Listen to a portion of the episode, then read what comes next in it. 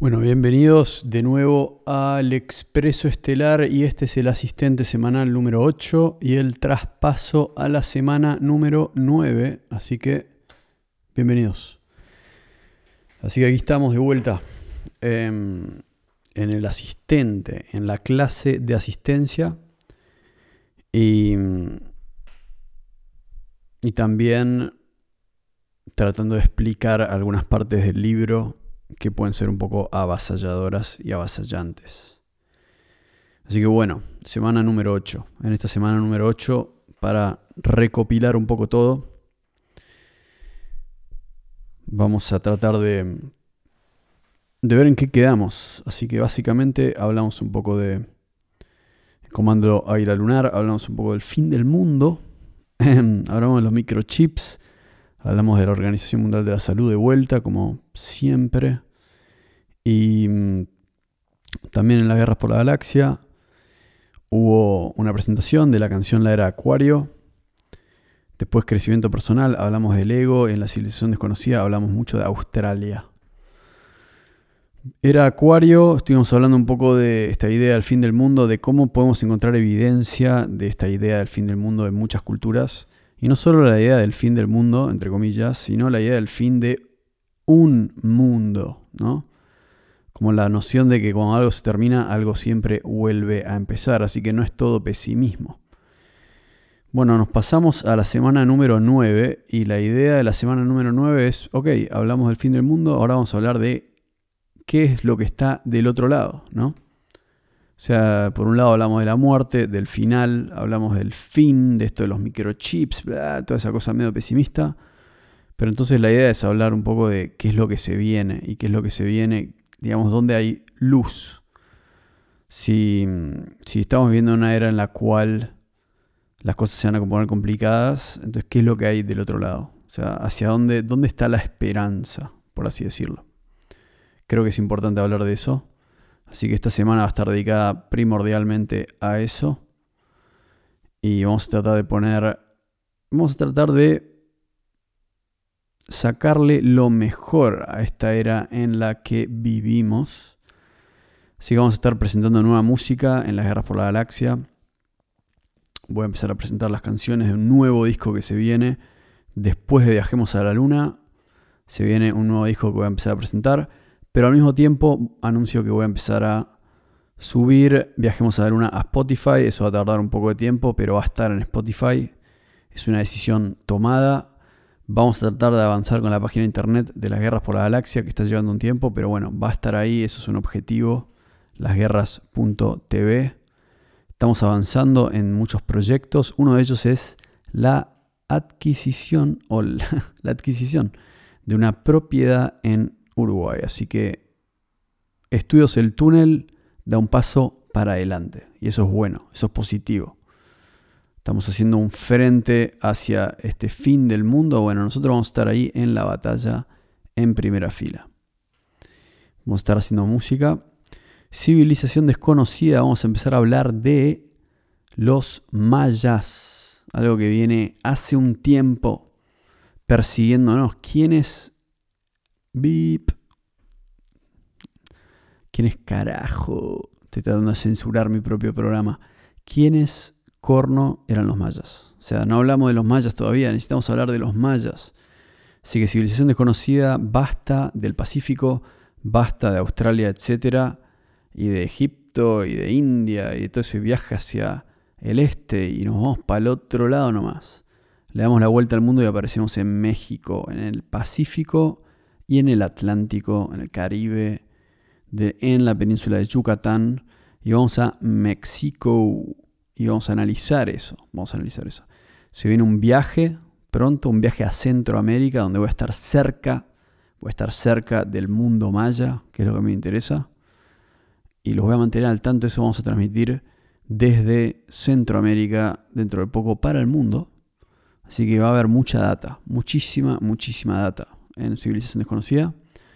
Vamos a avanzar con el tema de los mayas. Crecimiento personal. Bueno, no les voy a decir porque no quiero arruinarles toda la semana, así que es un poco un misterio. Pero básicamente en eso estamos parados. venimos de la semana número 8, vamos a la semana número 9. Y en un lugar hay fin del mundo y en otro lugar hay principios del mundo. Así que voy a hablar un poco de también el expreso estelar, el libro. Y en el libro aparece la segunda parte del libro, es la civilización desconocida. Es decir, ya hablé de la primera parte, que es la dicotomía Júpiter-Saturno, de Jin Han Sul y el juego cósmico. Y creo que no quedaron tantas dudas ahí. El punto es que Jin Han Sul descubre a la dicotomía Júpiter-Saturno, es decir, que Júpiter y Saturno son de alguna manera bastante importantes en lo que le pasa a todo el sistema solar, son los reyes, los líderes, los que gobiernan este sistema solar, que Júpiter es el sí, Saturno es el no, Júpiter es la expansión, Saturno es la recesión, Júpiter es la, la cosecha, Saturno es la siembra. Júpiter es el joven, Saturno es el viejo, eso va quedando claro. Júpiter es la abundancia, Saturno la, la escasez. Y tratar de sacarle la negatividad a la escasez. No es malo que haya escasez, la escasez te enseña. Entonces, Júpiter, Saturno. Esa fue la idea del último capítulo.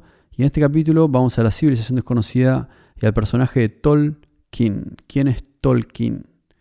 Tolkien es el personaje que aparece en la civilización desconocida, es el hechicero de una civilización desconocida. ¿Y cómo es que aparece en el cuarto de los espejos? Básicamente, resumidamente, Tolkien es el personaje que encuentra el cuarto de los espejos, que es una máquina del tiempo. Es una metáfora Tolkien encuentra la manera de trasladarse a otra civilización. ¿Cómo lo hace? A través de los sueños, a través de los, la meditación, a través de una máquina de verdad. No lo sé, nadie lo sabe.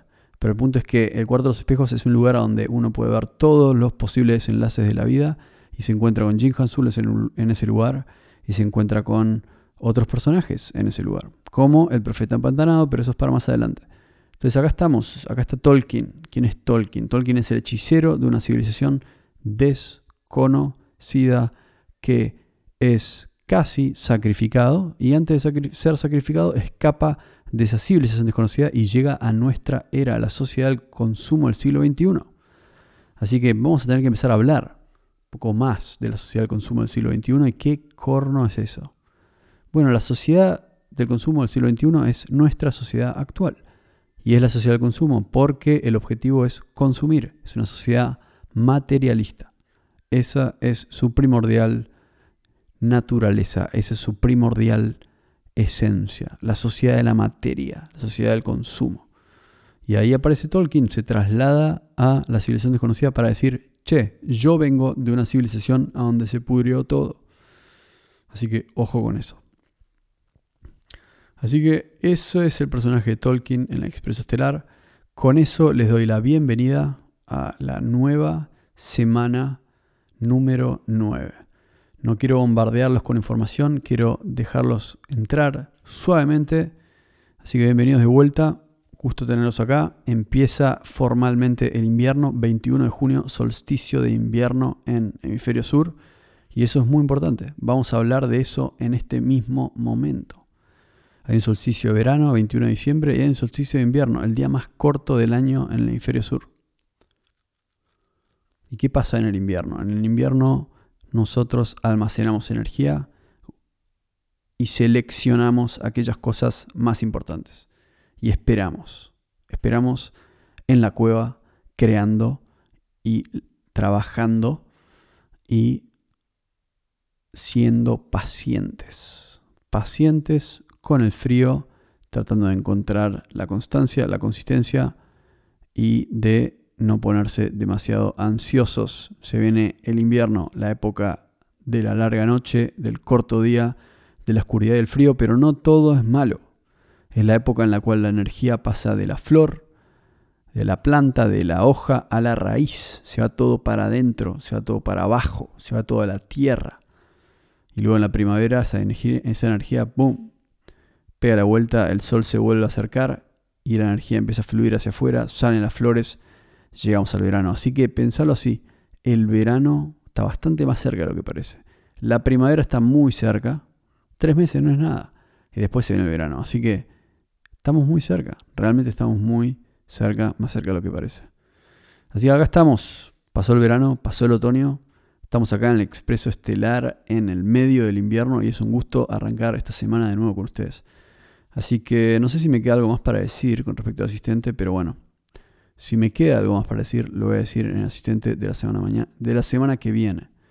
Así que eso es por ahora lo importante. Volviendo al tema del libro, quiero ver si tengo algún concepto que me queda pendiente para analizar esta semana. Hmm. Lo único que voy a decir es que para leer Acuario vamos a seguir con el concepto de Kali Yuga y vamos a buscar evidencia de por qué yo digo que estamos en una era especial de la humanidad. Ahora, ¿es todo negativo? Esa es la pregunta que creo que alguien me querría hacer. ¿Es todo realmente tan negativo? No, para mí no. Pero hay que ser realistas y ver a dónde estamos parados y prepararse para las cosas que sí se vienen. Así que vamos arriba, gusto tenerlos de vuelta, arrancamos la semana. Vamos, chao.